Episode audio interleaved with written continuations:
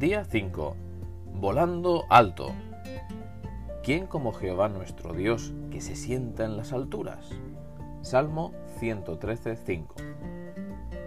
Hasta 1973, la altitud máxima de vuelo conocida de un pájaro era 8.882 metros sobre el nivel del mar.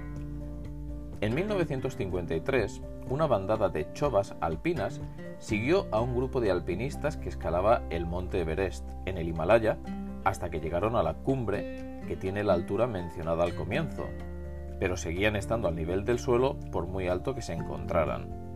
En 1962, un pato chocó con un avión en Nevada, Estados Unidos, a una altura de 7.000 metros sobre el nivel del mar, pero a mayor altura sobre el nivel del suelo que las chovas. El jueves 29 de noviembre de 1973, un piloto de un avión de pasajeros volaba muy alto sobre la ciudad de Abidjan, Costa de Marfil, África Occidental.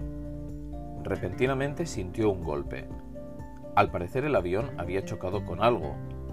Observó el altímetro y vio que el avión volaba a 12.300 metros. ¿Qué podía haber en el espacio a tanta altura? No se tenía información de que un ave volara tan alto. ¿Qué podía ser? Cualquier cosa que fuera había dañado una de las turbinas del avión a tal punto que el piloto tuvo que pararla y hacer aterrizar la nave en el aeropuerto más cercano. Los mecánicos comenzaron a desarmar la turbina dañada para descubrir la causa del desperfecto. Lo único que encontraron fueron unas cuantas plumas, cinco plumas completas y 15 pedazos de plumas de las alas de un ave.